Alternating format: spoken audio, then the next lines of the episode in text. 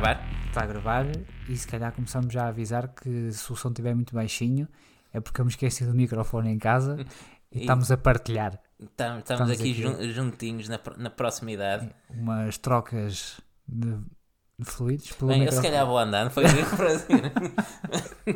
Então vamos, vamos começar. Bem, va- vamos começar. começar. Bem-vindos mais uma vez a mais um Bandeira Amarela. Ahm, É só? é só, queres-te apresentar? Já há muito, Já então, não nos já muito apresentamos. tempo, exatamente. Quem Pois começou é. a ouvir há dois ou três Se episódios? calhar va- vamos apresentar. Não Queres sabe. começar tu, que é Posso? por ordem alfabética? Está bem, está bem. Então Posso vai. começar eu, eu convosco Diogo Cunha.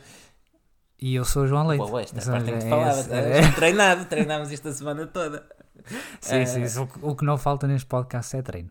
exato, Não exato. Tudo, tudo sempre organizado. Curiosamente, em Suzuka faltou. Sim, Suzuka, Porque estamos aqui precisamente para quem, para quem está distraído para falar do Grande Prémio do Japão em Suzuka este fim de semana. Grande Prémio que esteve em risco de não se realizar. Sim, por causa de um tufão. Tufão, um um super tufão, tufão, não é um tufão qualquer. Depois não atingiu lá a grande coisa Suzuka, mas atingiu o Japão. Exato, Japão. exato. Atingiu o sítio para foi o Hamilton. É, foi, ele foi para Tóquio, não foi? Exato, exato. Adiantando-me já um pouco. Move ventos e tempestades, Luís Hamilton. Adiantando-me um pouco do, com o cancelamento da qualificação no sábado. O Hamilton resolveu ir passear para longe do tufão, foi para Tóquio. O que é que acontece? O, o tufão O também tufão veio atrás dele. foi atrás dele. Magnético, É, magnético. é, Vamos, vamos comprar bilhete? Vamos comprar bilhete para ir ao possível deste grande prémio. Então vamos à, à bilheteira do circo antes de entrarmos em Suzuka. Eh, o que significa voltar a, a Sochi, É só que é aquele já restaurante saudades, é o restaurante desse prato esquisito que os É. japoneses gostam. comida crua. Hum, começamos pelos patrocinadores do, do Robert Kubica que pediram explicações ao Williams e parece-me que bem, não é? Porque eles pagam por tempo de antena. Exato, eles pagam para terem o nome deles no carro, para o carro ser visto em pista, mas a Williams eh, resolveu retirar o carro do Kubica em, em Sochi para poupar material. Ah, o Kubica depois até veio dizer que percebia a situação. Hum, Mas... Não, eu, não, eu continuo sem perceber como é que uma equipa como a Williams chega a este ponto. Não, também, eu também não percebo. Eh, o, Kubi, o Kubica entendo que compreendeu as circunstâncias, mas acho que a Williams não pode chegar a esta fase do campeonato. Eu não me lembro Sim. de ver sequer a Minardi ou a Arrows ahm, a encostarem o carro às boxes para poupar Para- para material. levar- também acho que não. Não acho que tinham o espírito do ou vai ou racha. Exato, é, ta- também, também uma coisa é verdade, nessa época os carros avariavam muito mais e ao, É, é. e, e ao fim de meia dúzia de voltas tinham que encostar por outras Sim, razões. Uh, mas se isto não é uma situação inédita, pelo menos na Fórmula 1 moderna, não deve andar muito longe disso. E é mais um, um prego, é mais uma machadada na, na reputação da Williams. Eu É. tenho ideia que a AS eventualmente já o fez uma ou outra vez, mas eram circunstâncias diferentes, não é? Sim. Havia algum pequeno problema com o carro. Sim, uma coisa foi teres tido um toque, seguro. teres uma corrida estragada e vês que não consegues nada Sim. e, e abandonas. Agora, a corrida da Williams é aquilo: é andar lá para trás, tentar acabar as corridas. Hum. Não têm condições de aspirar a mais com, com o carro que tem neste momento. Por isso, se vão desistir quando não conseguem chegar aos pontos, não acabam uma corrida. Pois, e acho que eles precisam de informação até para o próximo ano, por isso acho que quanto mais tempo estiverem em pista, Claro, eu acho melhor para, é o tempo o de pista do é o melhor que, que a Williams pode ter neste momento. Nem que encarem as corridas como testes de, de hora e meia. Sim, tem que ser. Tem que ser desde o Não, início não do dá para ano muito quase. mais. Sim. Mas... Mas Esperemos que voltem para o ano é com outra... Sim, sim, sim, esperemos que estejam a fazer isso mesmo e que as peças que sobraram que sirvam para alguma coisa. né? Sim.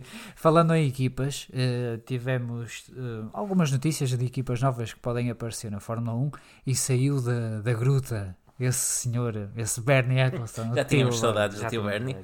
Eh, que disse a- a- que a Liberty devia trazer pelo menos duas equipas e nós sabemos que há pelo menos interesse de Pelo menos três, três. ou potencialmente há Percebe-se percebe a opinião do tio Bernie, porque ele deve ouvir o podcast, que nós já vimos defendendo Ah, sim, isso sim, aqui sim, ao- dúvida. quase desde o início da época. Ah, mas sim, 12 é o- acho que é o número mínimo para, para a Fórmula 1 e não as 10, como vem dizendo o Jean Todt.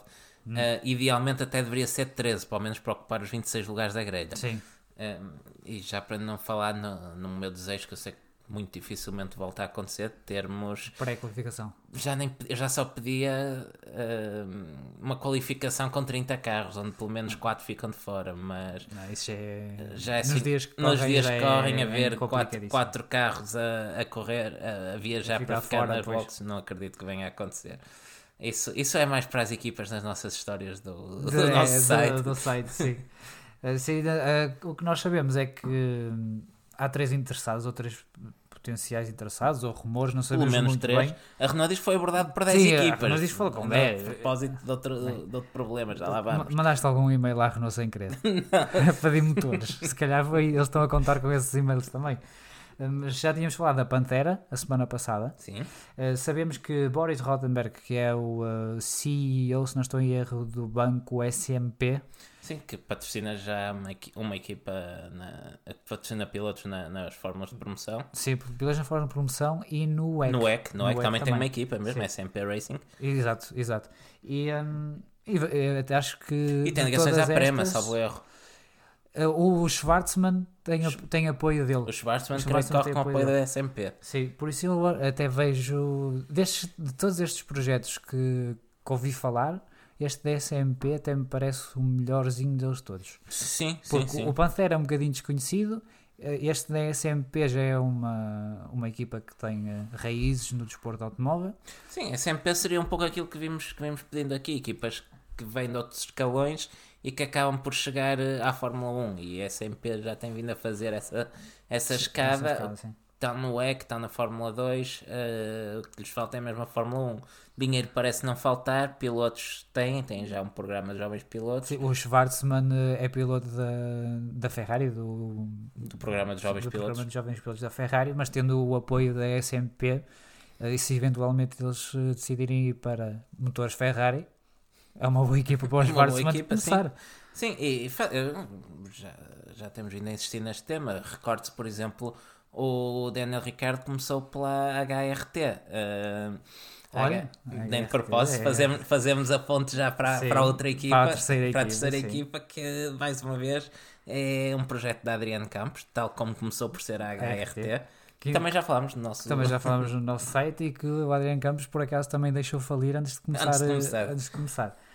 Por isso não sei, eu vejo isto assim um bocado. Exato, tendo em conta a tentativa anterior do, é. do Adriano Campos, também assim uns projetos mais ou menos vindos do nada, que culminaram numa equipa que desapareceu no nada. Sim, o que eu gosto de- das afirmações desta nova tentativa de Adriano Campos é que ele diz que quer criar uma nova equipa para substituir o vazio que Alonso deixou aos, aos fãs espanhóis.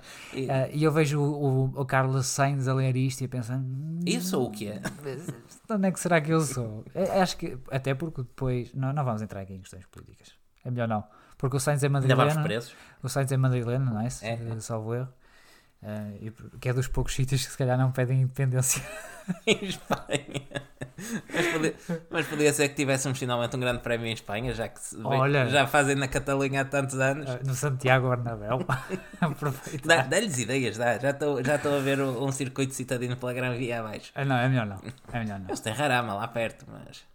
Sim, e foi, grande circuito, o Ranamá. Sim, sim. Eh, mas não tem condições. Não, não, não, é- muito em- longe até disso. Em Espanha tem outros bons circuitos, como o Valência. Não, o, o Ricardo Tomo, não, não estava a falar de circuito citadino, mas onde corre o MotoGP. Ah, ok, tá bem.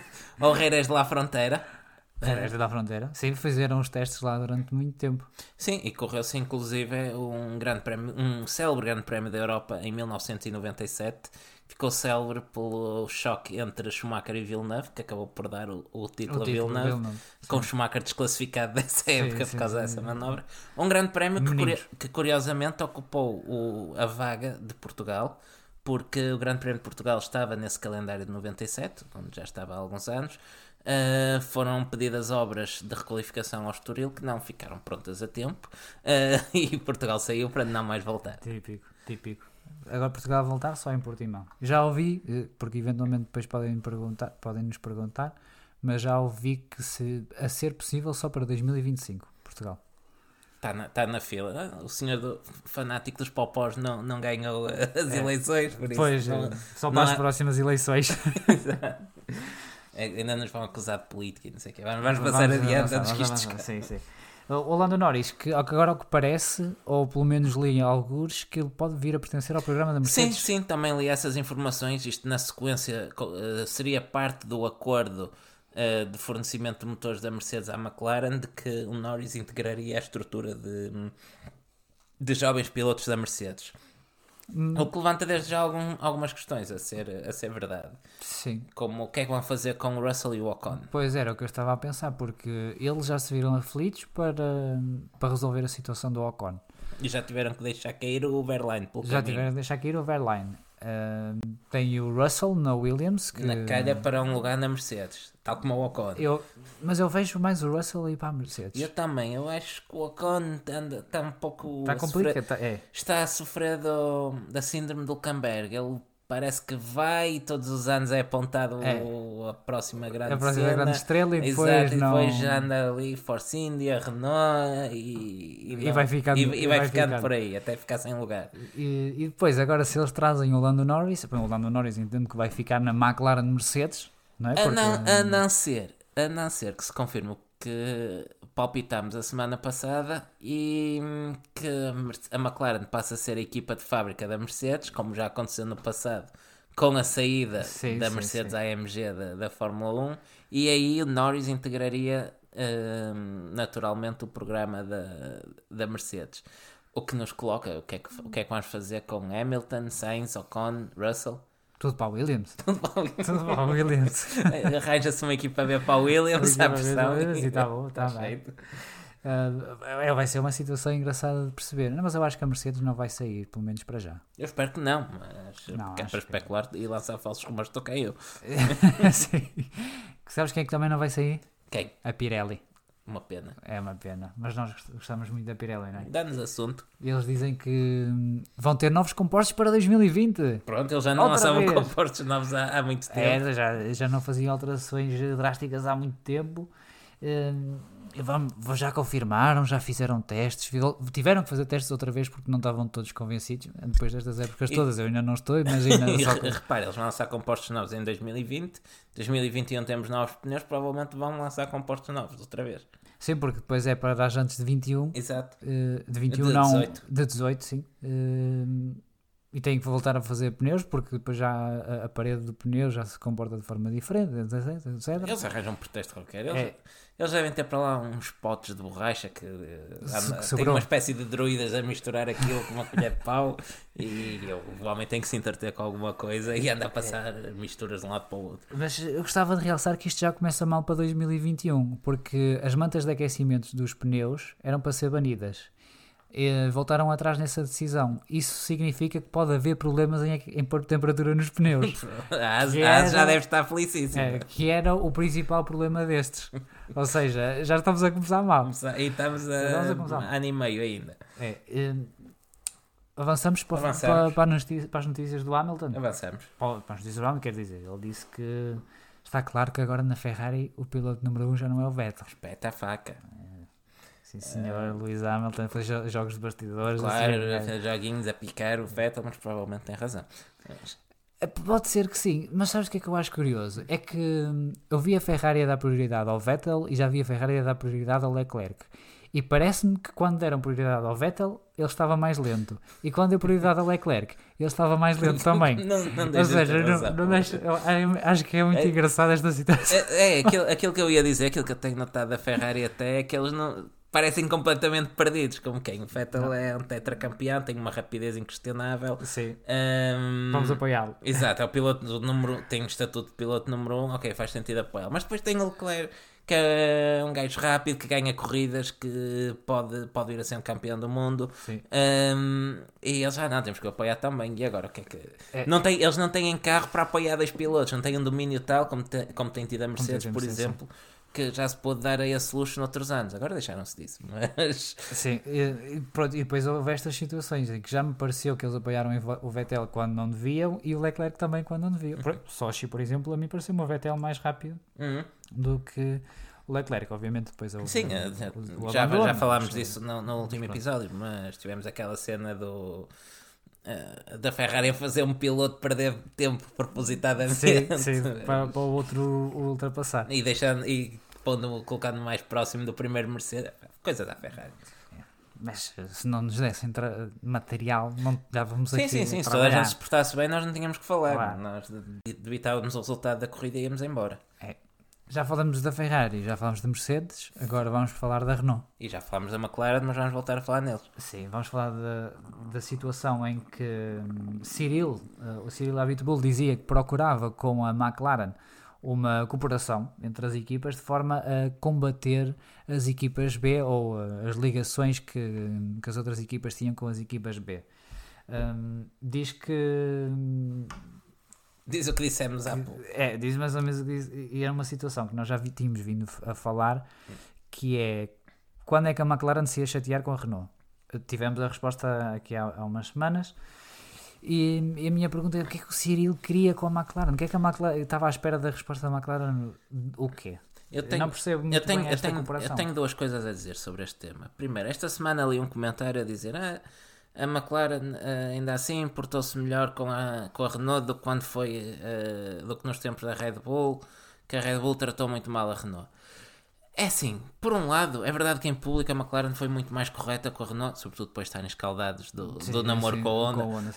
Hum, a Ren- nunca vimos grandes atritos públicos, um ou outro recado mais ou menos velado, enquanto que a Red Bull não tinha problemas nenhuns em criticar hum, a Renault abertamente. Agora, é verdade que a Red Bull, se foi apesar disso, foi se mantendo com a Renault e eu entendo que eles quisessem. eh, era a opção mais óbvia para eles e se calhar mais fácil para chegar aos títulos que eles quisessem é que a Renault fizesse o trabalho deles. E foram-se mantendo. A McLaren, na primeira oportunidade, disse: Não, se calhar não, não, vai dar e, e vamos andando. Pois eu não percebo a posição de Cyril Abitbull. Eh, posso já até eh, confessar que nunca fui grande fã do Cyril Abitbull. Não, não somos dois aqui. Eh, sobretudo na altura em que se separaram do Frederic Vasseur, Uhum. quando eu estava na Renault.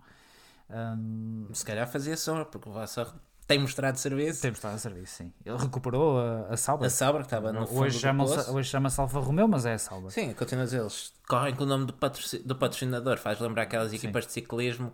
É, tem tanto de Alfa tipo- Romeo como a Red Bull tem da Aston Martin. Exato, é tipo Maiacine eh, no ciclismo. Milanesa, Ok, uma- milanesa. Milanesa Ma- eh, Mil- Maia- Eu vou até sempre no Estás Maia, que é, o numa- nome, que é o nome da equipe. Estás a falar num assunto que nós não, não dominamos Exato, mas não está calado. Claramente. Mas aproveito, aproveito então, deixo ciclismo e, e digo a segunda coisa que eu tinha a dizer sobre a relação com a McLaren. Eu, hum, quando foi anunciada a, a relação com a, da Renault com a McLaren, eu disse uma coisa semelhante ao que disse agora com, com a Mercedes, que foi eh, daqui a dois anos a Renault encosta a equipa oficial e a McLaren fica a equipa oficial da Renault. Eu, eu digo sempre isto, que, uma, que um construtor se junta à McLaren, porque a McLaren é suficientemente grande para ser uma equipa suportada por um construtor de fábrica. E Como uma Red Bull, por exemplo. como uma Red Bull, por exemplo, e como a Renault fez, que deixou a equipa de fábrica e ficou É, a suportar a. Red Bull Hum, durante sim. um tempo. Eu pensei que eles fossem reeditar algo do género com a, com a McLaren. E já o fizeram no passado com o Williams também, Hum. e o caso da Mercedes também com a própria McLaren. Daí, isto não sou eu que acordo e lembro-me destas coisas. Mas, Também, mas- também é um mas não pouco, é o caso. também, mas não é o caso. mas não é o caso. Isto tem, tem uma lógica por trás pode não se confirmar. Ah, e eu entendo que a relação da McLaren com a Renault só poderia evoluir neste sentido, porque senão quais eram as alternativas? A McLaren ficar a concorrer diretamente com a equipa de fábrica ou, menos improvável ainda, ser uma equipa B? Não, a McLaren é uma equipa que luta por títulos seria, ou, ou está a, fa- a fazer o caminho para voltar Olha, é essa luta. a essa luta. Uh, por isso, qualquer um dos outros cenários eu achei achava altamente improvável, daí que e o problema da Mercedes vai bater no, no mesmo, ou não vai Uhum. ficar equipa B de certeza. Claro. Vão, uh, vão ser uh, vão concorrer com a equipa oficial. Recorde-se que isso já foi uma das razões que levou ao divórcio em primeira instância. na altura ainda era com o Ron Dennis, E na altura ainda Uhum. com o Ron Dennis. que dizia que não era possível ganhar o campeonato se não houvesse apoio de equipa de fábrica. Eu entendo, eu entendo, Eu eu entendo o- apesar do desastre que foi esta reedição da parceria com a Honda, eu entendo que levou a- Sim, perfeitamente. a- a- o Ron Dennis a fazer isso. Quer dizer, o construtor está representado, quer ganhar com a sua equipa, naturalmente. Aparece um outro construtor com quem já tiveram uma boa relação no passado. Fizeram tudo mal depois, mas a, Sim, sim, ideia, sim. a, ideia, era boa. a ideia era, boa. muito boa. A ideia era muito boa, sim. Com isto, o que acontece é que a Renault fica sem equipas clientes, que era o problema que a Honda tinha quando só estava com a McLaren. Uhum. Ah, a Renault, propriamente, não vejo um avanço tecnológico daquela unidade motriz que possa dizer, ah, para o ano vão lá estar na luta, não vejo isso. Será que a Racing Point fica sem motores Mercedes ou, ou Williams? Eu acho que não, porque a Mercedes acho que já pediu autorização para fornecer toda a gente.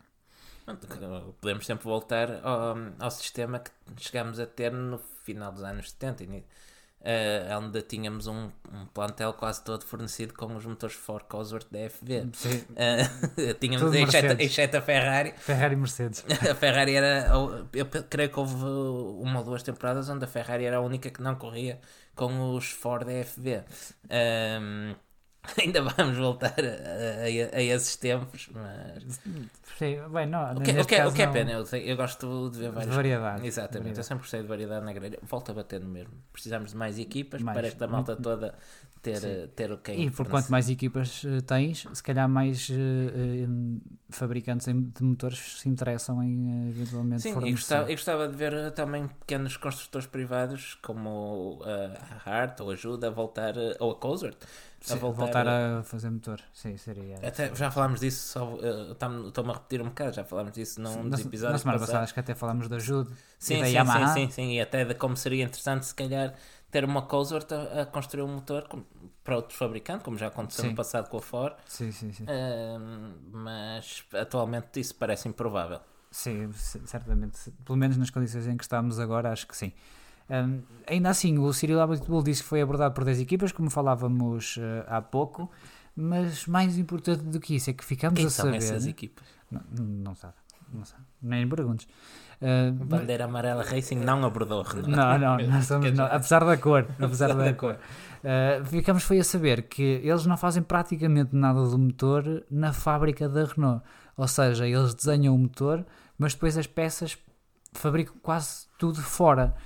E eu depois fiquei assim a pensar um bocado, a Mercedes não faz isto, a Ferrari certamente que não faz isto, a Honda não, não sei, mas acredito que também não o faça, mas eu fiquei a pensar, se tu não estás a fazer tu o controle de qualidade, será por isso que este tens os resultados que tem? Uh, repara, eu hum, não me choca, não me choca completamente esta opção da Renault, porque hum, eu, eu já trabalhei, já profissionalmente já estive ligado muito próximo ao, ao setor automóvel, sei mais ou menos como é que as coisas se funcionam em termos de fornecimento de peças e componentes dos uhum. grandes construtores para, um, hum, para, para, os seus carros, para, para os carros do dia a dia.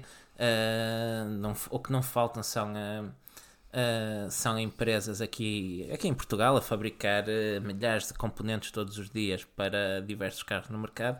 Por isso não me choca que a Renault desenhe e projete uh, o, o motor e subcontrate o fabrico da, das peças desde que submetidos a, controle qualidade, qualidade apertado. Agora, eu acho é que neste nível de precisão e de exigência se calhar ficas mais limitado em termos de qualquer alteração, qualquer controle de processo, tudo isso pode ser mais moroso, mais a, a, máquina é mais pesada, porque uma coisa é tu alterares um projeto e tens as tuas máquinas eh, ao fundo da fábrica claro. a, a, a, funcionar, ou até queres fabricar uma peça na hora ou qualquer coisa para, para uma experiência. Sim, sim. Uh, ou mandares fazer, é sempre mais areia na engrenagem. Não digo que seja uh, que seja impossível obterem sucesso por esse, por esse processo, mas acho que estão mais, uh, mais limitados por aí sim. Acho que é um handicap relativamente à Mercedes ou à Ferrari, por exemplo. Acho que não precisa acrescentar mais nada. Acho que disseste tudo em relação a esse assunto. E bem. E bem, sim, sim, sem dúvida. Um, o Cyril Abitbull falou, pelo menos, uma coisa que eu concordo, que é o futuro das unidades motrizes, eh, que outras alternativas podem eh, estudar para o futuro da Fórmula 1 uma alternativa que eu até gosto bastante, como tu sabes, que é as células de hidrogênio. Sim, eu, eu acho interessante em termos de, de dia a dia, mas no, o que ias acabar por ter eram motores a, a funcionar como elétricos simplesmente alimentados por hidrogênio. Sim, mas eu não me importo com isso. E ias ter Fórmula 1 a fazer. Mas é assim, é o, é o futuro. Então, caminhamos, para, para, caminhamos para aí em que o som vai deixar de ser, eh, se calhar, uma das partes eh, pode criar algum interesse ou não. Eu prefiro ver uma corrida boa do que ouvir uma corrida barulhenta. Uh, mas se pudeste ter uma corrida boa e barulhenta. Não sei, não sei. Mas, por exemplo, para as pessoas que têm filhos, podes levá-los desde tenra idade. Pois-lhes estão, ah, pois, nos ouvidos. Ah, mas podes levá-los logo desde pequeninos aos grandes prémios, por exemplo. É assim, eu compreendo. Mas sendo a Fórmula 1 também um espetáculo, se calhar não faria sentido manter mais, apostar mais na componente de espetáculo. Mas o- é o ADN da, da Fórmula 1 sempre foi eh, o desenvolvimento tecnológico. Eu acho que se fôssemos agora apostar, por exemplo, ah, numa Fórmula 1 só a pensar no espetáculo e voltássemos, por exemplo, aos V10, ah, estávamos a ir pelo caminho de indicar. A indicar ainda assim usa uma, é uma spec fórmula, mas Sim, mas eh, está parada no tempo. sim, isso está. E tens ainda o, o caso da NASCAR que Mais parada ainda. eu penso que agora que nos- muito recentemente isso foi alterado, mas ainda há poucos anos utilizavam carburadores, por exemplo. Estás, a, estás a ver, eu acho que esse, esse tipo de, de passo só a pensar no espetáculo, acho que ia parar a Fórmula 1 no tempo. eh, e acho que muitas das coisas que temos nos carros de estrada vieram da Fórmula 1 e acho que não se devia perder esse. Acho que isso faz mais parte do ADN da Fórmula 1 do que propriamente o som do motor. Eh, apesar de compreender quem vai à Fórmula 1 por gostar de, de ouvir eh, basqueiros. Mas Eu- metem eu umas gosto- colunas. Eu, gosto de basqueiros. Metem umas colunas no carro. Eu, acho que isso está tudo muito bem desde que tenham V10 debaixo do capô. Podes pôr um motor a hidrogênio com V10. Podes, é extremamente ineficiente, Sim, mas sim. tirando isso, não há problema. Mas íamos ter umas bolas de fogo giras de vez em quando. Sim, porque o hidrogênio ali ao pé de um motor de combustão devia ser engraçado. É, mas, Não, mas é, é, é, um- é assim, eh, como tu sabes, eu sempre defendi muito ou, ou sempre eh, quis ver os próximos passos na evolução do, do automóvel e acho que seria que o hidrogênio é importante nesse sentido. Se agora é bom passo de Fórmula 1 ou não, acho que só o tempo dirá. Qualquer coisa, metes um subwoofer debaixo dos carros e eles que façam barulho Uma hipótese também, por exemplo, um subwoofer com 10 cilindros, 5 a cada bancada. Por exemplo. Eh, adiante, falando em investigação. Ainda na Renault. Ainda na Renault, Ainda na voltamos à Renault. Renault. voltamos à A Renault. Racing Point, no final da corrida de Suzuka, fez um pedido de investigação à Renault. Sim, e tam- aliás, estamos a falar isto da bilheteira porque. Sim, isto já podia estar. eh, Não, meti- meti aqui na bilheteira por um motivo, porque isto pode afetar todo o campeonato. porque eles, no fundo, pedem para a Renault ser desclassificada. não é? Basicamente, sim. O que os stewards disseram foi: isto pode não dar em nada, ou então, ou pode ir até à desclassificação da Renault do campeonato. Eh, Isso, isso é, um, é, é um intervalo um É bocado muito- alargado. É, é um bocado, é um bocado grande. Basicamente, o que a Racing Point está a reclamar é do, eh, do sistema de gestão do, do balanço de travões. Disse isto bem? Estás a falar bem? Braking Balance. Sim. Pronto. Eh, e ao que parece, a Renault pode ter um sistema automatizado ou semi-automatizado. E isto depois pode ajudar na- em conservar os pneus. Isto vai dar tudo aos pneus. Sim, sempre. Eh, ajuda no equilíbrio do, do carro durante o Grande Prémio, porque depois o combustível vai sendo gasto e se o, o sistema, eh, o braking balance for ajustado automaticamente, eh, equilibra o carro. Sim, em função do peso do, do Sim, momento do carro. Sim, e, eh, e pode também ter influência no consumo de combustível. Está até resultados notáveis, como se tem visto. Sim, sim. É que eles, se eles de facto estiverem a fazer batota, Sim, se eles estão a fazer batota e estão a ter estes resultados, eles merecem ser banidos, não é? É, é, merecem mesmo. Um, e lá está, isto pode afetar muitas corridas, pode afetar todo o campeonato, pode não afetar nada. Um, e, e- pronto, nós não sabemos aí na grande coisa. A, a Renault, recorde-se que nos idos em 2009 recebeu uma sentença em que foi banida por dois anos da Fórmula 1, com pena suspensa. Eh, é claro que entretanto já, já Já- passou, já passou, o, o período, já não está em risco de ficar dois anos banida, mas isto para dizer que eles têm um historial já de. Grande trafolhice. Exato, é Grande a última equipa que se devia meter nestas coisas. Quer dizer, a McLaren também. Olha, É, temos uma boa Spygate. Spygate, Spygate, sim. Para quem já foi desclassificada do, do Mundial de Construtores por espionagem. É, tam, também a McLaren. E a Ferrari também não. Sim, não, não há santos aqui. Não, não. Já que estamos a bater, batemos. Não é? Batemos em todos. sim, sim. Eh, pronto, não sabemos muito mais, fica só aqui esta nota. Um, e avançamos para a próxima, que até é uma pergunta do, Do Instagram. Instagram, e que nós não respondemos na altura porque tínhamos medo de criar aqui conflitos e de não ser E- bem explicado. Nós trabalhamos e essas coisas Também. e depois não tínhamos Também, tempo de andar de, volta das respostas. Eh, a pergunta é: qual é que, na nossa op- opinião, são os três melhores pilotos da história da Fórmula 1? Queres começar? Diogo? Pá, posso começar? Eh, Pá, eu detesto este tipo de perguntas Eu porque não gosto, mas. eh, isto mas é quase como responder. comparar Cristiano Ronaldo ou Eusébio, Figo ou Ronaldo. Ahm, Sim. é, é primeiro é tremendamente injusto comparar pilotos de épocas diferentes. Nunca vamos poder vê-los a competir uns contra os outros. Há muita coisa em jogo. Mas, mas pronto, como o exercício meramente teórico, aliás, nós nem os vimos a todos, nem metade Não, deles. não, não. Nem metade, nem- nem- muito menos. Sim, muito sim, sim. menos. Nós a maior parte conhecemos dos livros de história e agora do YouTube. É. Mas, mas pronto, usando, usando isso como, como exercício meramente académico, eh, pá, eu vou escolher os meus três. Não foi uma escolha fácil, mas começo. Mas acabam por ser nomes bastante óbvios. Vais pôr por ordem ou vais dizer Não, só... não, não, não, é pá, nem, nem me vou dar o trabalho de, de pôr uma ordem porque acho que não conseguia. Uh, começo por cena. Uh, cena, antes de mais, está, isto depois uh, puxa muito ao lado emocional, ao, ao nosso lado muito emotivo. Um, eu cresço, eu cresço a ver a Fórmula 1, uh, quem me passou a doença foi o meu pai, uh, e uma era quase tradicional, como em muitas casas portuguesas, ao domingo Sim, à uma da sim. tarde via-se a Fórmula 1. Tal e Estava- qual, tal e estava qual. dar, Tal e qual. e eu sentava-me no sofá a ver, pai, para mim, naquele, eu nasci em 88 e durante nos meus primeiros anos de vida, pá, para mim Fórmula 1 é o Senna. E, É. e claro que entretanto, já um bocadinho mais crescido, já tive tempo de, de reler e, acompanhar, e estudar eh, ao detalhe quase a carreira, que foi a carreira de Senna e rever a, Vídeo. vídeos, corridas e, e percebo, e percebo agora o porquê. Uh, Lembro-me como se fosse ontem do, do dia do acidente de, de Imola, uh, uma coisa que marca um miúdo com 6 anos. Um, e, e pronto, mas uh, independentemente disso, olhe-se para, para aquela primeira vitória no Estoril em 85, Donington eh, 93, salvo erro. Um, são, No Mónaco com o no Tolman, Mónaco, com o eh, no. Mónaco com o Tolman quando o próximo mandou parar a corrida. Sim, sim, sim. Eh, pá, acho que Senna é um nome que fala por si próprio, mas eh, podemos ficar aqui a dar exemplos a noite toda. Uh, Senna é por direito próprio uma lenda da, da Fórmula 1.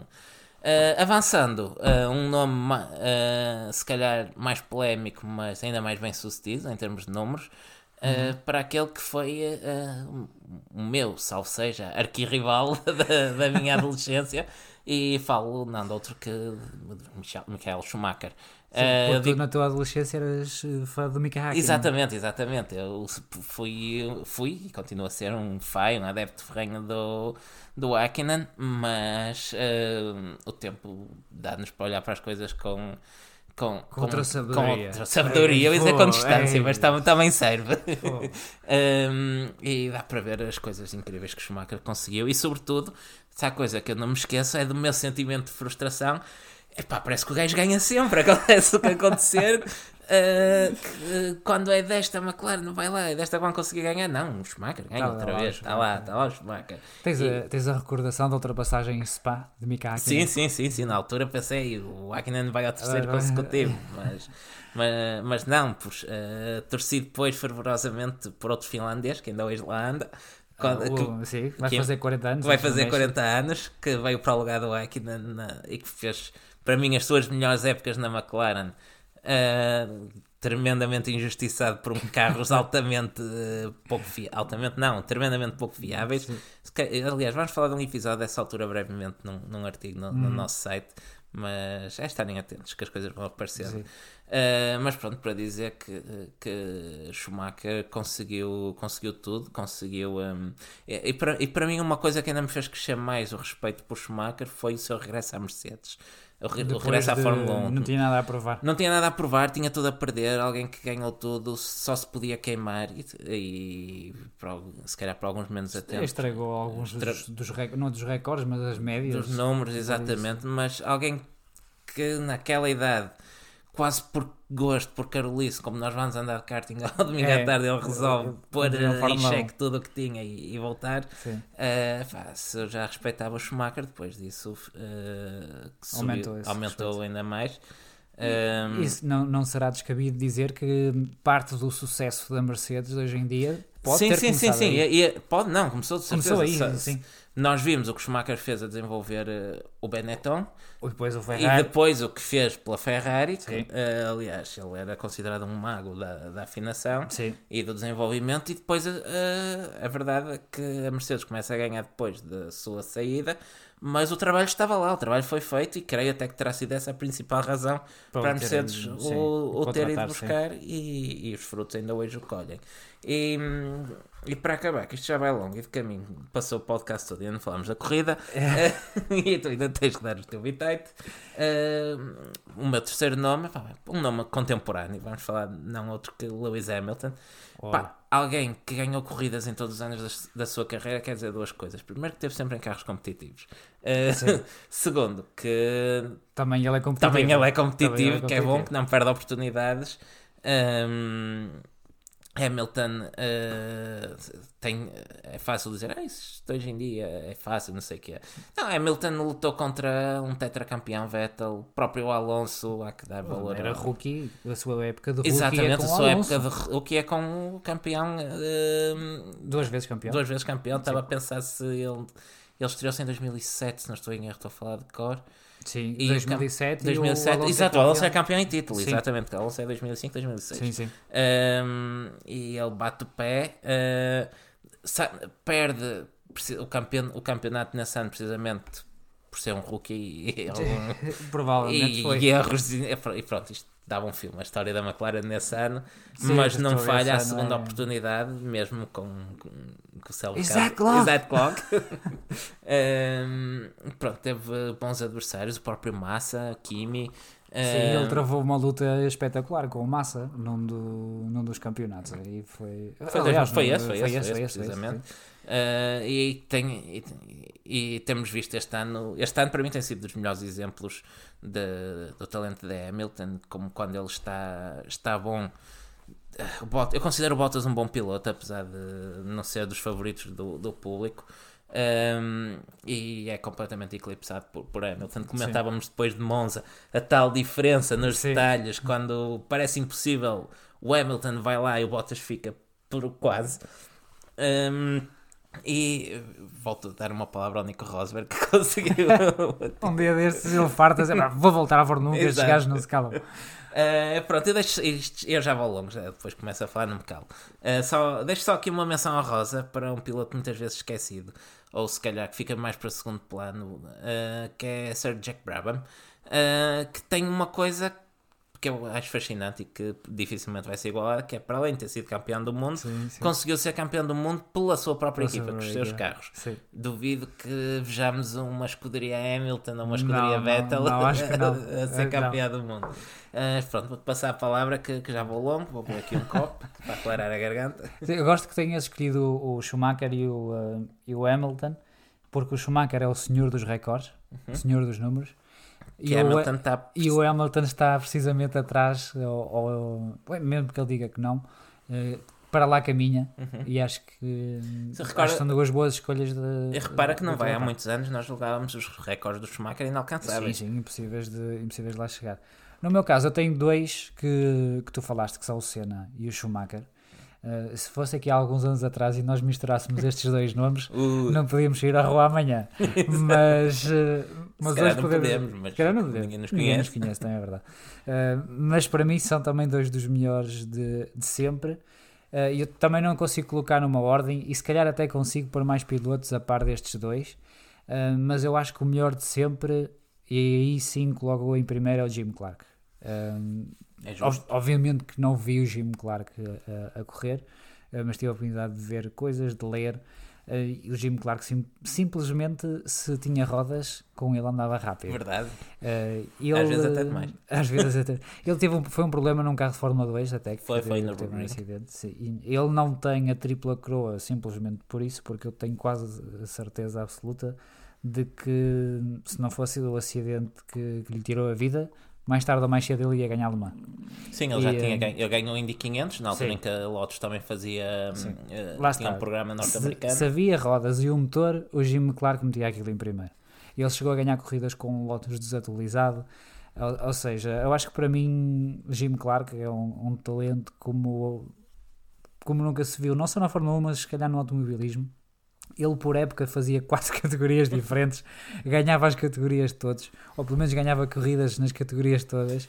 É, é fantástico. Não sei se as pessoas conhecem a carreira do, do Jim Clark, uh, se já leram alguma coisa sobre o Jim Clark, mas recomendo. Mas vale a pena. Vale a recomendo até um vídeo do Top Gear. Uhum. exato, exato, muito bom. Uma homenagem um, muito boa do, do, do Top Gear, ainda com o Jeremy Clarkson. Foi o Richard Emmond. E com o Emmond também. Sim. Sim. no tempo deles. Sim, o Richard Emmond fez esse, essa peça sobre o Jim Clark. Se não viram, vejam porque, porque vale a pena e depois, se calhar, partilham algumas, alguma esta se, minha se encontrar, até põe um vídeo no, no nossa página do Facebook. Ah, do Facebook e depois podemos pôr em todas as redes, sim, exato. Sim. Uh, ficamos aqui pela bilheteira apenas só deixando uma menção. Só, só, só, só uma nota já. Dá para gastar cassete. Isto podia ser um episódio sozinho. Podia, podia, mas pronto. Mas pronto. Uh, só para dizer, sabes, uh, um, um, piloto que às vezes é aqui um bocado maltratado, basta saber porquê, que é o Alonso. Uh, eu dou-lhe valor por ele se ter metido a fazer outras categorias, precisamente ah, por isso. Porque por, admiro... por, esta questão do Jim Clark. Exato, uh, porque isso é uma coisa um pouco perdida. Mas sabes uh, quem é que eu também valorizo por fazer isso? Diz-me. Nico Hulkenberg, que foi ganhar as 24 ah, horas de Le Mans. O último pódio, o último, pódio do Hulkenberg. Mas curiosamente, o Senna também fazia outras categorias. Ele chegou a ganhar uma corrida com carros de DTM só com pilotos de Fórmula 1. Sim, mas. Ou algo assim parecido. Mas isso foi, foi quase uma corrida amigável. Sim, era uma quando, corrida a brincar. Quando ele era um rookie e, e, com carros todos iguais e foi sim, lá sim. mostrar como é que a coisa se fazia. E o Schumi também eh, fez uma corrida. Fazia. Ele fazia parte do programa da Mercedes, Mercedes, e chegou a fazer algumas corridas de sport protótipos pela Sauber Mercedes. Pela Sauber Mercedes, é isso, é isso. Uh, para terminar a bilheteira, queremos só agradecer ao uh, Skolvik, não sei se estou a ler bem este, o tag de, dele no, que é o tag dele no Instagram e, e, do, um, e do Twitter, porque nos fez uma, uma decoração num kart que eu achei espetacular, formidável. Para já agradecer por ter tido a inspiração no podcast, que uhum. não estávamos à espera quando recebemos aquela notificação e depois dizer que o trabalho está tá, tá fantástico. Tá ficava tá bem, brutal. sei lá, no Fórmula 1. No Fórmula 1. ou, ou num Citroën C1. Um Citroën C1 do troféu, sim. o céu é limite. É. É sonhar. É sonhar. É sonhar. Falar em Fórmula 1, se calhar vamos avançar para, para. Vamos só com 42 minutos, tá? Isto, Não, tá isto vai ser longo. Sentem-se, porque vai começar só agora. só agora é que vamos começar a falar do, do Grande Prémio. Uh, vamos, vamos cortar aqui, abreviar aqui um bocadinho o warm-up.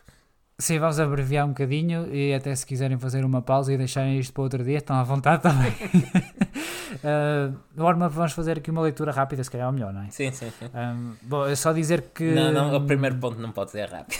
o primeiro, pois não, é que logo vai logo para o primeiro. Vai logo para o primeiro. O Kimi Räikkönen disse que uh, a Fórmula 1 há 18 anos atrás tinha mais condições para andar à chuva. Acho que também exato, já fomos debatendo exato. isto aqui. O Kimi, o Kimi disse, também dava a ouvir o podcast foi que há, há 18 anos, quando eles se estreou na Fórmula 1, que sabia uma corrida à chuva, corriam, não havia cá corridas atrás de safety car nem nada, e conseguiam andar à vontade. Hoje em dia não, ou seja, há 18 anos tinham melhores pneus para a chuva do, do, que, do que, hoje. Nada. Nada novo, nada que não tenhamos já dito aqui. Não é que nós saibamos, não é? Há uns bitites, mas só quem me diz é porque é verdade.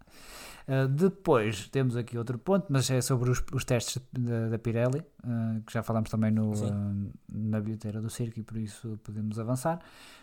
tivemos também o Yamamoto a fazer os treinos livres pela Toro Rosso. Gostei do Yamamoto, parece uma, uma pessoa um jovem humilde. consciente, consciente. sabe que não vai estar na Fórmula 1, fez o trabalho que lhe pediram eh, foi moderadamente rápido, obviamente com diferença para o colega de equipa. Pediu desculpa ao Gasly por ter tomado o lugar dele nos treinos, mas Sim. se calhar o Gasly é melhor de se habituar. e, uh, não, foi, gostei de ver o Yamamoto. Sim. Não é o piloto mais rápido no mundo, não vai estar na Fórmula 1 quase certeza. Sim, sim, mas gostei de ver a atitude. Marcos, atitude. Salvo erro, veio dizer que não se enquadra naquilo que procuram para a Toro Rosso. Aliás, para a Alpha Tauri. Para a Alpha Tauri, para a Alpha Tauri. Uh, a Williams também experimentou uma nova asa da frente, mas já a pensar. Feita de legos. No, no, no próximo. Uh, na próxima temporada, temporada. Uh, acho que esta gente leu o nosso artigo da Ferrari e agora estão todos cheios foi, de ciúmes. Foi tirar notas. Sim, porque a Williams, a Williams não, a Mercedes também trouxe atualizações no carro, bastantes para os flancos sobretudo, mas nós não temos tempo para andar aqui a fazer artigos técnicos todo dia. Exato. Não pode ser. Malta trabalho. Qualificação. Um, A Oase, a Duas ASE, bandeiras vermelhas. duas bandeiras vermelhas, e relembrar que a qualificação foi no dia da corrida, devido Sim, ao, sim. ao tufão. Não houve, não houve atividade em pista no sábado por causa do tufão. Sim, e a, tanto a AS como a Williams tiveram que fazer um trabalho eh, espetacular para recuperar dois carros. Sim, porque a corrida foi hora. Por falar em horas portuguesas, não me apetece fazer conversão. Foi às duas da manhã a Sim. qualificação e às seis estavam a, da- a arrancar. Sim. Eh, e tivemos uma linha eh, da frente, uma, eh, da prim- a primeira linha, linha da grelha. É, esta hora já começa a ficar complicado. Dois Ferrari. Sim, já não se via há muito tempo e hum, há mais tempo ainda com Vettel na frente. Com Vettel na frente, Vettel à frente do Charlinho. E o Charlie. Do Charlinho. Uh, só, só uma nota ainda a, a propósito dos acidentes de Magnussen e do Kubica, uh, que, que dizem que podem ter sido causados por rajadas de vento.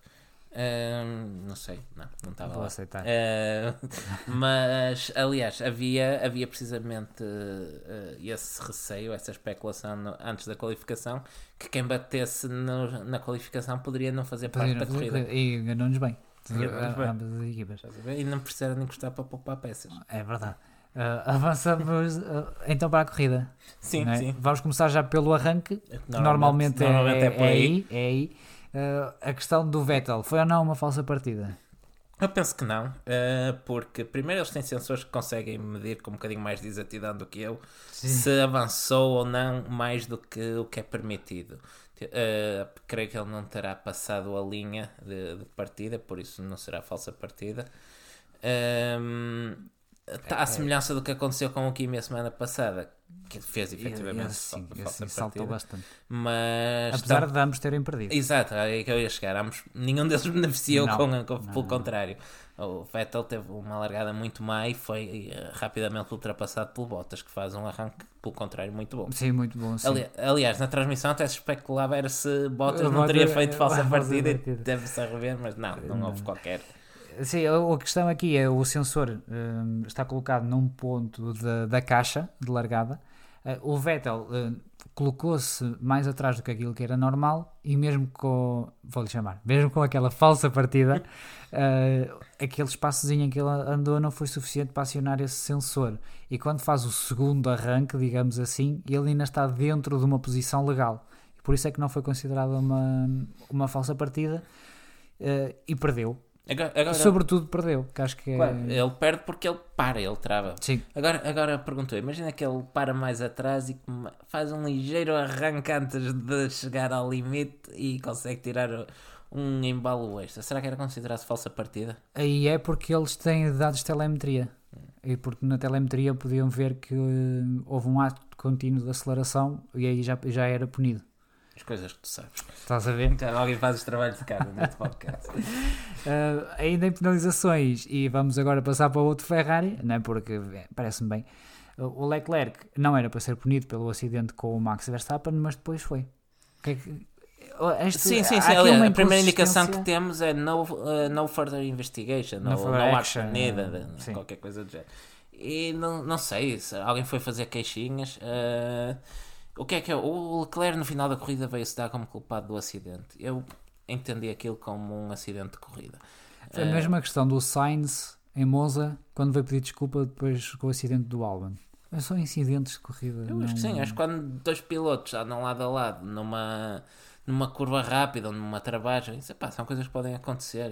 É pena se alguém ficar pre- prejudicado, sobretudo se for o piloto que nós estamos a torcer, mas eh, eu acho que são coisas que acontecem na, que podem acontecer na corrida. Agora, eu sou contra a penalização ao Leclerc por, por causa disso mesmo, mas eu acho que o Leclerc devia ter sido penalizado por andar com o carro a perder peças pela pista. E foi também. Ah, sim, sim, Sim, depois depois mais também- 5 segundos. Mas... Sim. Ou não sei se Ou a primeira, 10. não sei se a primeira foi 5 e depois do carro, por causa do carro se andar a desfazer foi 10.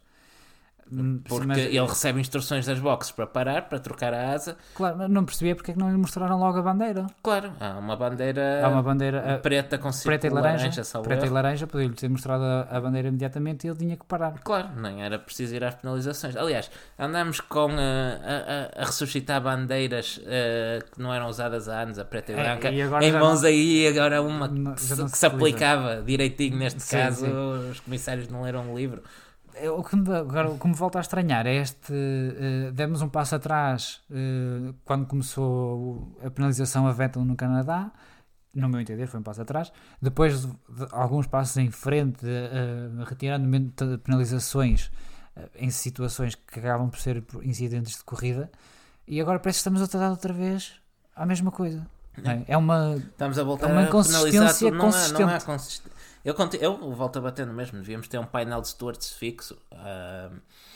Eu acho que devia simplificar as regras. Também. Se tu tens uh, uma regra e depois essa regra tem 20 mil linhas, é óbvio. Mas atenção, as pessoa... equipas e os pilotos são culpados também. Eles queixam-se, mas são os primeiros a fazer queixinhas ao, ao claro, primeiro toque. Claro. Eu sei que eles estão a olhar pelo, pelo interesse deles, mas se querem acabar com isso, têm que pôr o interesse do espetáculo à frente e parar de chegar a um acordo de cavalheiros. Por exemplo, pá, não há queixinhas no rádio Sim. quando houver um toque. Sim, eu acho que esta questão de terem que ser as equipas a informar os stewards se, devem, se, se devem ou não analisar uh, as situações a mim parece-me ridículo. Eu acho que devia ser por iniciativa própria dos stewards, até claro, porque eles é, têm imagina, 50 monitores. Exato, imagina que no futebol uh, uma equipa fazia uma entrada de carrinho com os é. à frente ao adversário e o árbitro só ia investigar se o adversário fizesse queixa. Olha, aquele gajo deu uma cacetada. Não, não, não pode funcionar não, assim. faz sentido nenhum. Eh, eu queria aproveitar para fazer aqui uma pequena pausa no, no podcast porque te estou a ver a, a, brincar com uma fita da Pirelli e eu não admito. Olha, pois não, ainda, não sei de onde é que. Isto, isto era a fita que eu tinha ao pescoço com os bilhetes quando fui ao Mónaco, está aqui pousado em cima da secretária. Depois foi, eu comprei uma fitinha da Pirelli. Isto é lastimável o que está, o que está a acontecer neste e podcast. depois ponho uma foto e, na redes da nossa não, fitinha não da sei, Pirelli. Não, a nossa não, é tua, isso é teu. Fique bem claro que isso é teu, ok? Não há aqui nenhum. Não há aqui. Isso é teu, Diogo. Não quero misturar. Acho que vou pôr as chaves de casa deste porta-chaves. e é provável que este seja o último episódio do podcast. Ficam já avisados. Vamos gastar as casetas. Vamos gastar as casetas. Falar em Pirelli. Uh... Afinal foi uma boa ponte, estás a ver? Hum, vamos falar de pneus e desta tática fabulosa que havia em Suzuka. Tem, uma ponte. tem, aliás, é o aliás, único. É o único. é um viaduto. Pronto, sim. Ok. um, todos os, ou muitos pilotos a fazerem duas paragens, mais de 50%? Uh, sim, sim, sim, sim, sim, Ou por aí, por aí. Um, porque ao que parece havia muito desgaste, não é? Eu, eu fiquei, eu fiquei com, uh, com uma clara sensação em relação às táticas uh, para Suzuka das equipas é que foram feitas, uh, como é que é dizer, ao calhas. É, porque é. Não, não há uma coerência, não há, não há uma clara tática uh, vencedora e eu, as equipas pareceram-me um bocado desnorteadas. Eu acho que ainda devia ser feito do tufão. Uh, mas, uh, a Ferrari para mim foi o melhor exemplo disso. Eu sei que eram 6 da manhã, mas eu estava com muita dificuldade em perceber aquela tática da Ferrari. Uh, por exemplo, no Vettel, o que é que sucede? Vettel vai para a corrida com pneus macios e Sim. faz o primeiro stint e para. O que é que que é que acontece? Ele coloca macios. Sim. Obrigatoriamente vai fazer uma segunda paragem, porque tem regra estúpida que, que, que o obriga a colocar sim, um segundo jogo de pneus. No caso, os médios. Eu pergunto, do alto da minha ignorância, não faria mais sentido o Fettel colocar imediatamente os médios, que depois até se viu que andavam ao mesmo ritmo dos macios, hum. E depois eventualmente tirar vantagem dos soft, num outro jogo de softs com, um, com o carro mais leve e onde pudesse tirar o máximo potencial desses pneus. Faz todo sentido e faz ainda mais sentido ele colocar os médios no segundo stint porque basicamente não estão a mostrar as cartas todas. Exato, eles assim dizem à Mercedes claramente o que é que, vão, que é que fazer. vão fazer. A Mercedes, a meio da corrida, sabia: o Vettel vai ter que parar. Sim, aliás, eles até fizeram a gestão do Bottas tendo em conta isso mesmo. Claro, e o Vettel, estando de médios, Uh, em função da tática da Mercedes, também podia surgir a, oportunidade e arriscar ir até ao fim sem parar. Sim. Uh, e depois fizeram também o mesmo com o, com o Lewis Hamilton. Não é? A Mercedes faz o mesmo com o Lewis não, Hamilton. A, a, Mercedes, a Mercedes mete, uh, mete médios quando o Hamilton Ah, sim, é, sim, eles metem. A, sim, a Mercedes fez a mesma tática, a Mercedes, tática para os A Mercedes também pareceu um bocado perdida, sobretudo com, com o Hamilton, embora eu acho que o Hamilton, se não para a segunda vez, que ganha. Eu também acho que sim. E não sei se não tiveram uh, receio das críticas de roubar a vitória ao Bottas. Eu acho que foi isso. Eu acho que, hum, que uh, contextualizando, o Hamilton após as paragens fica na frente, o Bottas teve que fazer do, uh, fez duas paragens Um, e, e Hamilton estava na frente e parecia ter pneus para ir até ao final. Provavelmente iria chegar com os pneus já muito desgastados ao fim, mas não ia ser Bottas a atacá-lo, uh, salvo não. indicações da equipa, e que tinha um avanço muito confortável para Vettel, Sim. que não parecia em condições de recuperar. Um, e eu acredito que se Hamilton tivesse a lutar pelo título, que fosse fazer isso, que ia tentar ir até ao fim, como fez no Mónaco, por exemplo, que chegou sim, com os pneus completamente nas lonas ao fim. Um, e, uh, e aguentou na altura o Max Verstappen. Um, ehm, e, uh, e acredito que eles fossem tentar repetir a, a gracinha. Se alguém, volta, lá está, oh, eu elogiava o Hamilton e se alguém consegue sim. fazer isso, se eles, é ele. Se eles, um, ehm, se eles não, não, quisessem roubar a vitória ao Bottas, até podiam pedir para trocar.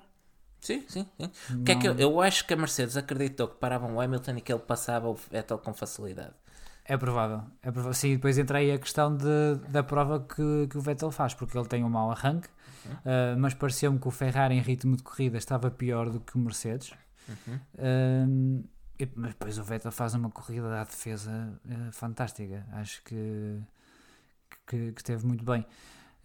depois, se formos a ver pelo resto da, da grelha, as táticas e os pneus que se foram utilizados, a mim, a mim não faz sentido algum. Não, foi tudo um, não, um não faz sentido. Porque tu, tu, tens, por exemplo, o, o uh, não sei se ias dizer mais alguma coisa não, não, situação. Não, Porque tens, por exemplo, o Carlos Sainz que faz uma tática de C3, uh, C3, C2, correto? Certo. E faz 26 voltas em cada um. Ou seja, Sim. faz 26 voltas em médios e 26 voltas em macios. Uh, Aliás, até faz uh, metade da corrida com os macios com o carro pesado. Quando, ou seja, quando o desgaste é maior. Sim, ou seja, qual é a diferença entre os médios, os macios e os duros em Suzuka? E vimos que, hum, por exemplo, que o Bottas vinha a ganhar ligeiramente ao Vettel quando estavam os dois com macios. Vettel coloca macios novamente, Bottas coloca médios e começa a ganhar mais começa tempo. Começa a ganhar mais tempo. E, por exemplo, o Kimi Raikkonen, que utilizou pneus duros, um o, o C1, um, teve na mesma que parar três vezes. Sim, o, o, os pneus duros perderam rendimento e tiveram que colocar novamente macios para o último stint. Não, não faz sentido. Eu, eu começo a pensar, é, é, eles vão tirando os pneus da, da prateleira, da prateleira e, pintam. e pintam com a cor que tiver mais à mão. Exato, Tem olha, que ser. Pintei 4 jogos de vermelho, é. mais 3 de amarelo. É. É um bocado como pedir um croissant e depois o que é que é para o recheio? Ah, você é compota. Pode ser manteiga. Estou a divagar, não estou a tá, tá, Até já estava aqui a destruir o Já ias mandar para o lado polar.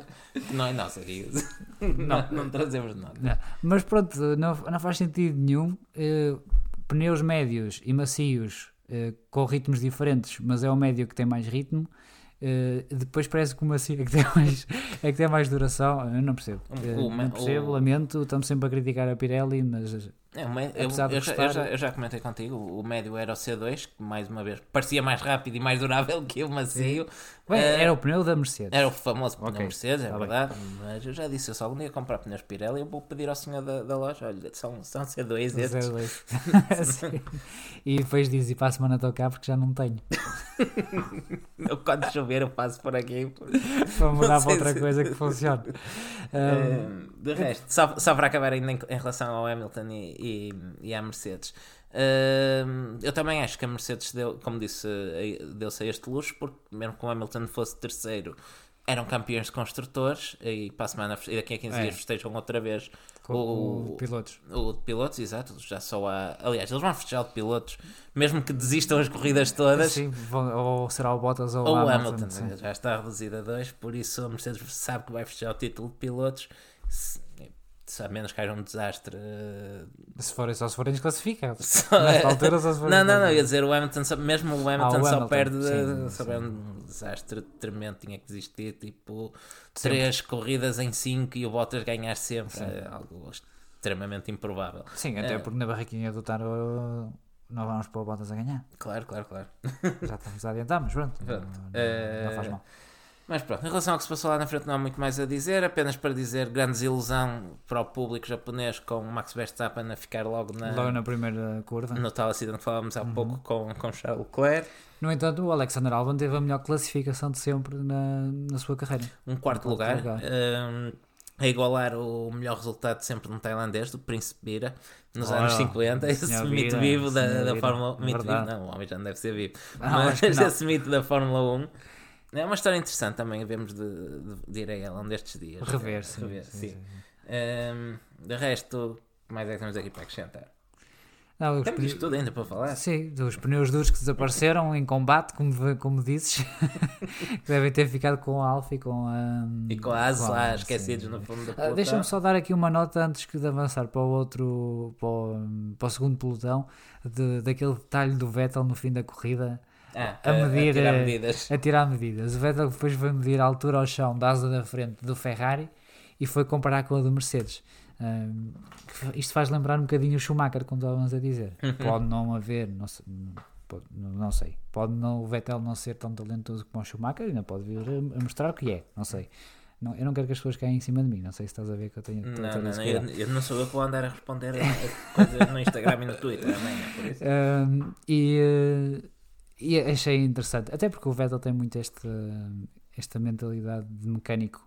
E, eh, de, É uma coisa que acho muito interessante nele também. No- sim, no- eu gosto de ver quando os pilotos eh, tentam ajudar a, a equipa nesse, nesse sentido. Pronto, é só um detalhe que eu achei curioso e que apeteceu-me partilhar. Pronto, fizeste bem. Tá. Adiante. Dizíamos, a Alfa Romeo e a Haas eh, desapareceram completamente. Sim, juntamente com os pneus duros da, da Pirelli. Sim. eh, será que o Alfa Romeo já está a pensar a próxima época? Eu acho que sim. E a Haas? Eu, nós, nós já comentámos aqui há algum tempo também que o Mundial de, de Construtores está praticamente decidido em todos os lugares, não, não são esperadas grandes, grandes alterações nas posições e acredito que, que a Alfa já esteja focada em 2020. Eh, eles já disseram que andam para aí a fazer algum trabalho e tudo, tudo aponta nesse sentido porque tiveram uma quebra de performance tremenda depois, do verão. Apesar do ressurgimento do Giovinazzi. Sim, mas o Giovinazzi ainda assim, se formos a ver, tem serviços mínimos, um ponto ou outro aqui e É, ali, é, comparando é. com os 30 e tal que o Kimi fez Sim. na primeira metade, é, é- não é nada. Por isso, ehm, o Giovinazzi, quando muito está a fazer o que, não, o que devia ter feito na primeira Sim. metade da época, Sim. mas ainda assim a equipa em geral está, está muito abaixo. Para quem andou ali a discutir lugares com, com a Renault, Sim, com a Racing Point, Quase a ser o melhor dos outros. Exato, importunar-se às vezes à frente da McLaren. Uhum. Um, e a AS então tá, tem sido uma época verdadeiramente para esquecer. De longe a pior época desde que entraram na Fórmula 1. E nós também depois, com o passar do tempo, também esperamos mais da AS, não é? Sim, eles habituaram-nos mal. é, e depois, como têm mais experiência, nós pensamos, só podem melhorar. E às vezes não acontece. Ah, mas pronto. Ah, outro assunto que temos aqui para falar é a questão do Leclerc fazer a 130R só com uma mão. Agora, Houve um- uma revolta. eu fiquei surpreendido quando entro no Twitter e vejo que está tudo revoltado. Pá, isto acabou a Fórmula 1, agora faz-se a 130R só com uma É, só mão. E, e depois eu, eu fiz logo o exemplo do Senna no Mónaco também a fazer o mesmo. E eu tenho certeza de uma coisa, eu não fazia. Eu também não. Não. Pelo menos de Fórmula 1 não. E àquela velocidade também não. Não, não, não, não. Que eu tenho os pneus de lado, eu acho que ia ver os pneus mais perto. sim, sim, sim. Não. Por isso não era para mim, de aviso já. Não, não, não, claro. que Foi uma situação pontual e, e de certeza que o Leclerc está bem de esforço, não faz um grande prémio. Não, não faz assim, sempre, não. claro. Uh, mas pronto, uh, no meu Ali- tempo é que era, diziam Aliás, eles. aliás, eu estava, aqui a pensar, uma das primeiras grandes vitórias de cena foi ainda nos seus tempos de júnior no karting, num mundial de karting no Estoril, eh, onde ele faz a maior parte da corrida só com uma mão porque vai afinar o carburador com a, com a Com outra. a outra. E, ok, é um karting, não é um Fórmula 1, mas isto para dizer que se fazem corridas em situações complicadas só com uma mão. Pronto. Era fácil, se calhar, na Era. altura, uh, como diriam eles. Uh, depois uh, tivemos foi a penalização do Leclerc, como falávamos há, há bocado, mas o Gasly não. Não faz muito sentido, não. É, Não é? é verdade que. A corrida tinha, acabou antes. Teoricamente tinha acabado. Ninguém sabia, é? mas Ninguém sabia, mas, teoricamente uh, tinha Não, na prática acabou. Sim, Teoricamente é que não. Sim, sim, teoricamente não tinha acabado, na prática acabou. Ninguém sabia. Aliás, eu creio que ainda surge a mensagem de no further action. Sim, eu, É. eu tenho ideia que sim, tenho ideia que sim. Eh, e depois, eh, uh, depois não veio a ser penalizado porque a corrida de facto acabou. Agora queres dizer às pessoas porque é que a uh, corrida acabou? Porque, porque enganaram-se a pôr a bandeira de xadrez e colocaram uma volta antes. Não é situação inédita. Não, em 2018, no Grande Prémio do Canadá, a modelo convidada para dar a bandeirada de xadrez enganou-se e deu a bandeirada de xadrez na, na volta, na penúltima volta, em vez da, da última. Então o que é que eles resolveram fazer? Ah, Pronto, agora a bandeira vai ser só simbólica e passa a ser uma indicação eletrónica no, nos carros que passa, para evitar estas situações. O que é que aconteceu ontem? Ah, ontem não, no domingo. No domingo. A informação eletrónica veio uma volta mais Foi um bug. Foi um bug. Um, Por isso, é pá, sinceramente, deixem, deixem a bandeira. Porque hum, se houver engano, ao menos toda a gente vê. é, Afinal, eh, eh, é uma coisa que faz parte do espetáculo. sim, sim. Acho que podemos viver sem um mostrador eletrónico para, para podermos ver a bandeirada de xadrez, que é algo tão icónico, tão, tão da Fórmula 1, tão, tão do automobilismo, que não faz sentido substituir isso por, um, por uma mensagem. Ou eh, por um ecrã. Exato, isso vemos na PlayStation. Eh, Mas é curioso que agora lembrei-me, eh, recordas-te do grande prémio em que o, o Vettel pensou que a corrida tinha acabado, mas ainda não tinha, Lembro. na Alemanha. e, e recordo numa corrida ainda da GP2 daqueles anos, já não me recordo a quem foi, mas ah, que alguém se pôs a festejar a vitória na penúltima volta e foi alegremente ultrapassado. São coisas, coisas que acontecem. coisas que acontecem. Há pouco falávamos do, uh, do Alexander Albon e do seu melhor resultado de sempre na, na Fórmula 1 um, e a ultrapassagem que ele fez ao, um, Olá, ao Norris. Lando Norris. Acabou com a corrida do Norris, é certo, mas uh, é um- foi um torpedo ou foi uma Para ultrapassagem? mim ali aquilo no- está muito no limiar do torpedo, a maneira como ele, como ele se- É, é a diferença entre um torpedo. A primeira e- coisa que me veio à memória quando, quando vi as imagens foi do Kvyat com o Kimi Sim, em, sim, sim, em Spa. Em, É, em Singapura. em Singapura, em em Spa foi Singapura. com, ah, com o Max. Sim. Hum, eu gostei. Foi uma ultrapassagem à BTCC. Eu gosto, eu gosto destas coisas, mas continuo a achar que Foi mesmo limite. Sim, sim. Um, se ele estava um bocadinho mais atrás, era um torpedo. Mas como estava ligeiramente mais à frente, foi uma ultrapassagem. O Horner gostou, o Christian Horner. Correu-lhe bem, correu também eu bem. gostava. Eh, eh, outro piloto que esteve bem foi o Daniel Ricciardo. Uma corrida fantástica de recuperação. Uhum. Que vem, a Renault teve completamente perdida na, na qualificação. É, Aliás, nós quase não falámos dos, dos treinos livres, mas uma nota porque eh, se não fosse possível realizar a qualificação no domingo, a grelha de partida seria dada pelos tempos da, do, do segundo do treino segundo livre. sim. Uh, e a Renault o que é que faz? Uh, Ignorou ignorou completamente isso e veio para a pista na altura mais desfavorável e ficou bem lá no fundo, Sim, pouco mais cá à frente da Williams e ali alguns no meio do, dos As. Uh, claro que depois foram para a qualificação e fizeram mais ou menos o mesmo, mas Ou seja, afinal ia dar tudo a mesma não eles já sabiam o que ia. É, foi foi uma excelente corrida do Daniel Ricciardo. Foi pena termos visto foi a, corrida em diferido. Depois, é? para vermos as Porque- ultrapassagens do, do Ricardo, temos que ir um, Temos que esperar pelos vídeos exato, temos que ver os vídeos do YouTube da Fórmula É. 1, mas vale a pena dar uma vista de olhos, ainda assim. O Sainz também viste na realização internacional? Não, ele apareceu na classificação, estava lá atrás dos primeiros, mas fez uma corrida muito sozinho e não teve direito a aparecer na televisão.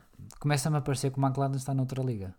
É? Sim, sim, sim. sim Há a claro. Fórmula 1, há a Fórmula 1.5 e, E, a alguns McLaren entre as está duas. ali no meio, ainda não chega aos da frente, mas já me parece demasiado distante dos de trás. Sim, ou seja, neste momento já começo a pensar que estes resultados do Sainz é mais do McLaren do que Hum, Eu ainda assim acho que o Sainz tem feito um trabalho muito bom. Sim, não, sim, isso sem dúvida. É é a melhor época de Fórmula 1 do Sainz. Sim, eu já comentava isto há dias. Eh, o Sainz é daqueles pilotos que eu dizia no início da época que provavelmente só lá estaria por causa do nome que tinha e de ser filho de quem é. Eh, mas o que é certo é que ele tem feito uma época muito boa. eh, tem justificado perfeitamente o lugar e que pode aspirar a mais do que, do que tem conseguido. Pódios e vitórias, inclusive. E acho que, eh, já o temos dito, a McLaren tem uma dupla muito boa, uma dupla de futuro o Sainz e o Norris, também é um piloto que eu gosto muito, e, e que têm ambos uma coisa, pá, parece ser uns gajos porreiros, simples. É. É. Não que isso conte alguma coisa para os Não, resultados não finais, mas se pudermos ter as duas coisas, melhor. Mais algum ponto que queiras falar da corrida? Não, nada, nada Temos uma menção ao. Kimi Raikkonen apenas, mas que já falamos eh, Ao da, da tática de- dos pneus duros. Eh, e por isso, se calhar, vemos a, a classificação do, Do Stuart. do Grande Prémio. Ai, do Grande Prémio primeiro. Pois, Vamos ver como é que isso ficou. Ganhou o, uh, o Valtteri Bottas. Eu estou a Se, olhar para... se tivermos a classificação Se tivermos, aqui alguns- exatamente. É, aqui se- está. sobre está a aqui, separador está aqui. correto. Uh, o Valtteri Bottas ganhou, seguido de Não Sebastian... corrida, ver isto? Ah, de cor não. Nunca sei. Já viste a que horas é que aquilo foi? É verdade, Ainda foi- tive foi. que tomar um chazinho de... Como é que se chamava? Era de elegância. Chazinho de elegância. um Chazinho de elegância. Uh, o Bottas venceu. O Bottas. O Votas. Que é uma mistura entre o, O Bottas, o Bottas. Bottas e o Vettel. Uh, o Bottas venceu, seguido de Sebastian Vettel, com a, a tal corrida à defesa. Sim, e Lewis Hamilton a fechar o pódio, que acabou a, a meio segundo de, de Vettel, Sim. apesar do forcing final, não conseguiu ultrapassar o, o alemão. Quarto lugar, como já dissemos, para Alexander Albon, seguido de Carlos Sainz e Daniel Ricciardo. E para terminar o top de 10, Charles Leclerc em sétimo depois das penalizações. Pierre Gasly oitavo, Sérgio Pérez, boa corrida do Sérgio Pérez, não falamos do Sérgio Pérez, mas uh, Não, o, Sé- o Sérgio bem. Pérez que acaba classificado devido ao, ao, Ao erro. incidente da, Sim, da última sim, volta Sim, é verdade, sim. Que impediu o seu colega Lance Stroll de ir ao pódio, ao pódio aos pontos, seria promovido para décimo Já estás lugar. a sonhar outra vez com o Agora Stroll. já vai, já vai. Stroll no pódio. Olha, ainda vou alterar as minhas previsões para o México.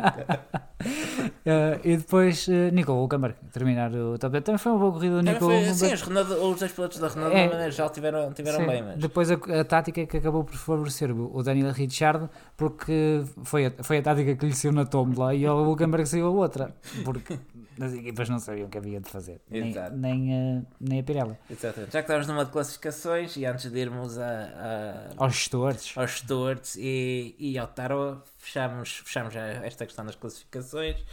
O campeonato está entregue praticamente a Lewis Hamilton. Só os dois pilotos da Mercedes podem ser campeões. 338 pontos para Hamilton, 274 para Bottas. Eh, Estamos a falar de de, de muitos, de muitos pontos. É, é que dizíamos há pouco. Não, não vai acontecer. Nada, Hamilton vai festejar com tacos no México e de quilha.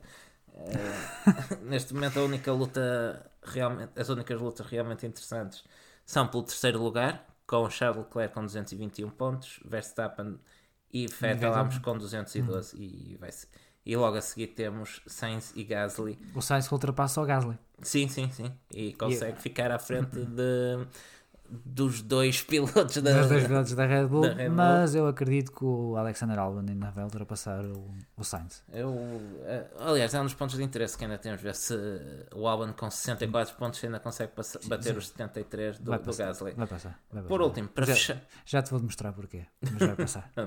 por último para, eh, ainda em relação a classificações, Mundial Construtores, Mercedes já campeã, sexto título consecutivo, Parabéns, parabéns à Mercedes. Inédito. Inédito. Consegui- falámos há pouco dos feitos quase irrepetíveis da Ferrari De no início do século, da era Schumacher, e a Mercedes, cá está, consegui bater com o sexto mundial con- consecutivo, 612 pontos. Ferrari também já dificilmente perde o segundo lugar com 433 e o mesmo para a Red Bull com 323 e por aí adiante vão ver o resto da classificação que isto já vai longo e ainda temos aqui umas coisas para falar. Vamos então à eh, classificação dos eh, stewards. Esses mesmo, queres começar? Posso começar? Sim. Posso começar? Vou dar a minha bandeira vermelha à Mercedes. Da- Na corrida que eles perguntam. Na corrida em que foram campeões, eu vou dar a minha Eu não bandeira. devia ter deixado de fazer isto. A minha bandeira vermelha vai para a Mercedes porque podia ter sido uma dobradinha. Podia ter sido uma dobradinha. Isto é o tipo de coisas que a Ferrari faz.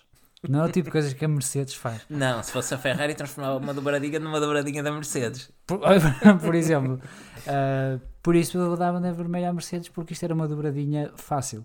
Era bandeira? simplesmente. E a bandeira amarela. A bandeira amarela vou dar à Mercedes. Pô, tu devias gastar as fichas da Mercedes que tinhas até ao final da época. Sim. Acho que ainda não tinha falado da Mercedes que chega no- nos stewards.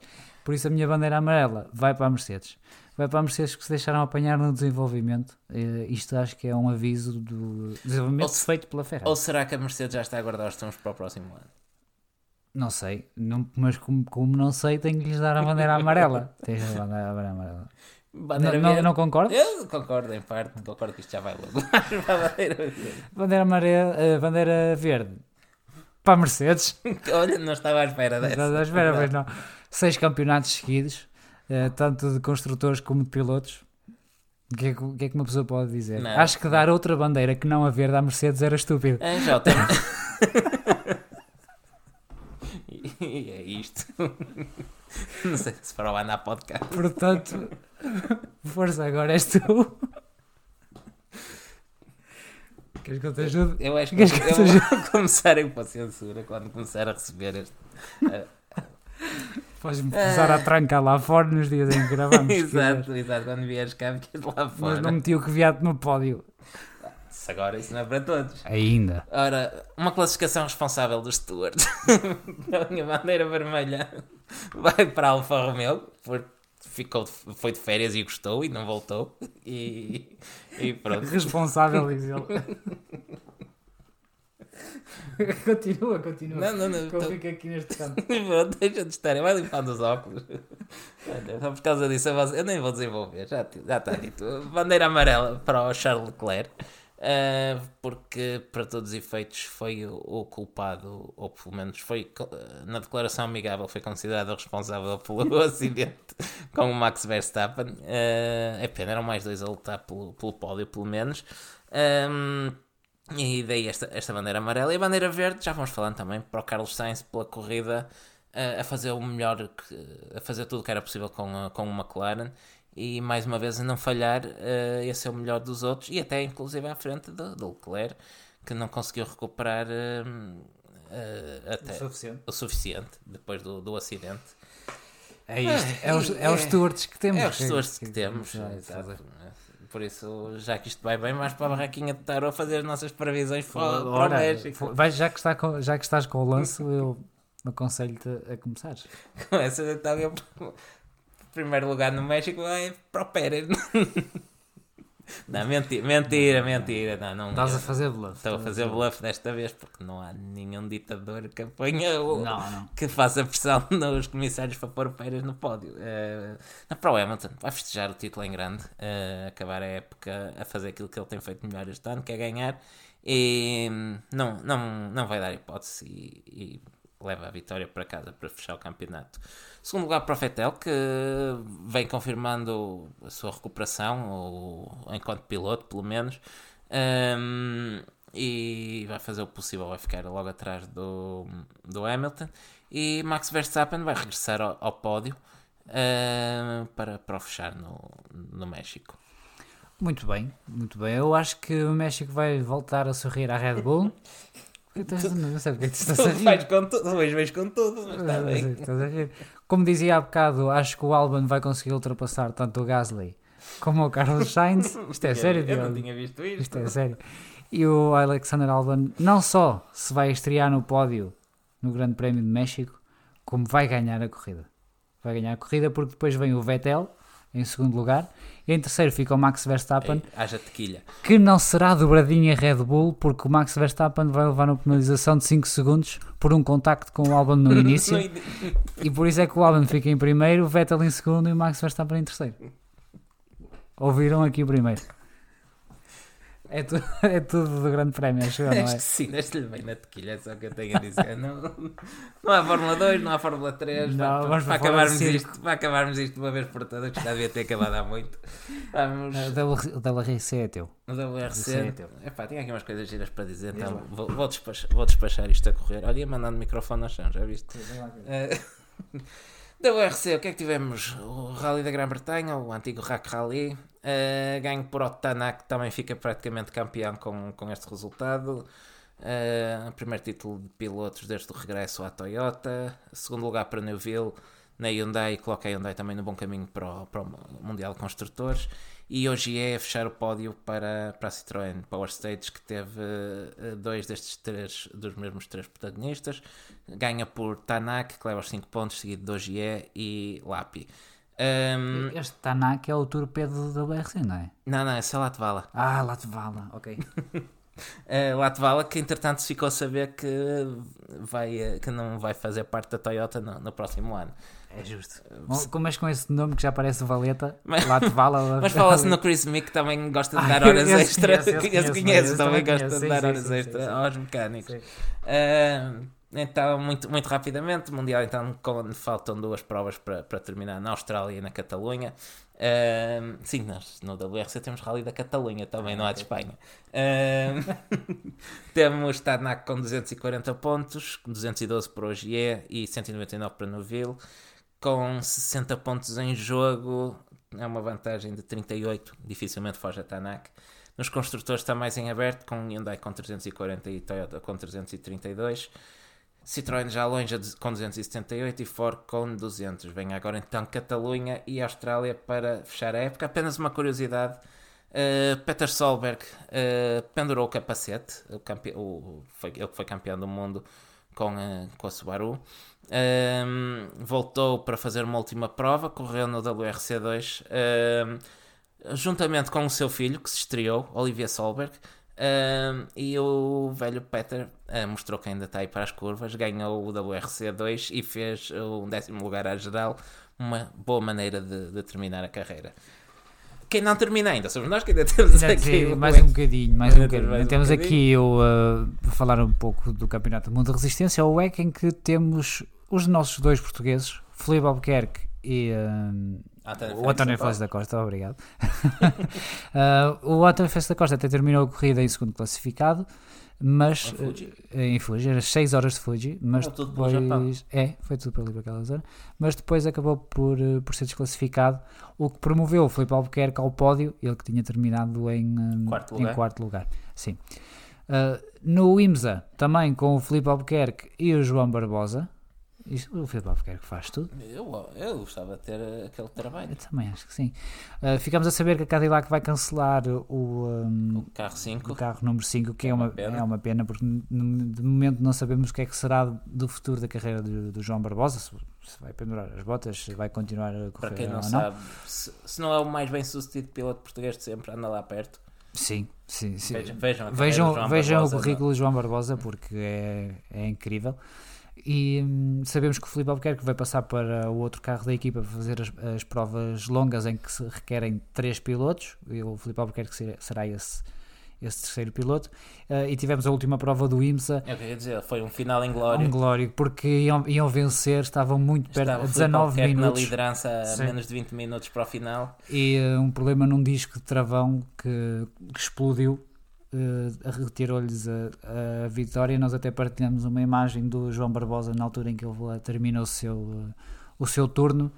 Uh, e é uma imagem que diz muito a expressão do João Barbosa, apesar de ainda não ter acontecido o abandono. Mas foi um momento em glória. Mereciam a vitória naquele. É uma tremenda injustiça o que aconteceu, mas as corridas são assim mesmo. E é tudo?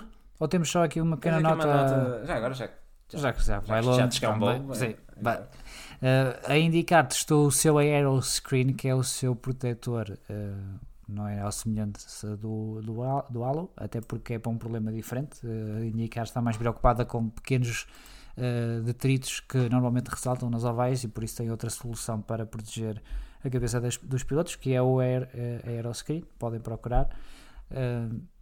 estéticas à parte, desde que faça o seu, o seu, seu papel, trabalho. por mim, estão à, estão à vontade.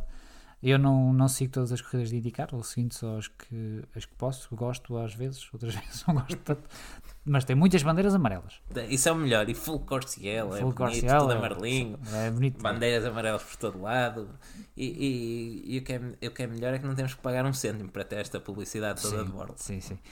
E, e, tivemos a confirmação de que Marcos Ericsson vai para a Ganassi, este, o velho conhecido. Exato. Marcos vai para uma das melhores equipas do pelotão da IndyCar. Sim. Não vai ficar na McLaren então? Não, não fica na McLaren. E hum, é só. É só. Voltamos, Voltamos no, no após próximo, é? o, o, Grande Prémio do México, com é tacos isso. e tequilha para todos. Menos e, para mim que. Menos para ti, não, claramente não podes. Não posso. Ok, está okay, bem. Por hoje é tudo e obrigado. obrigado aos que aguentaram até ao fim.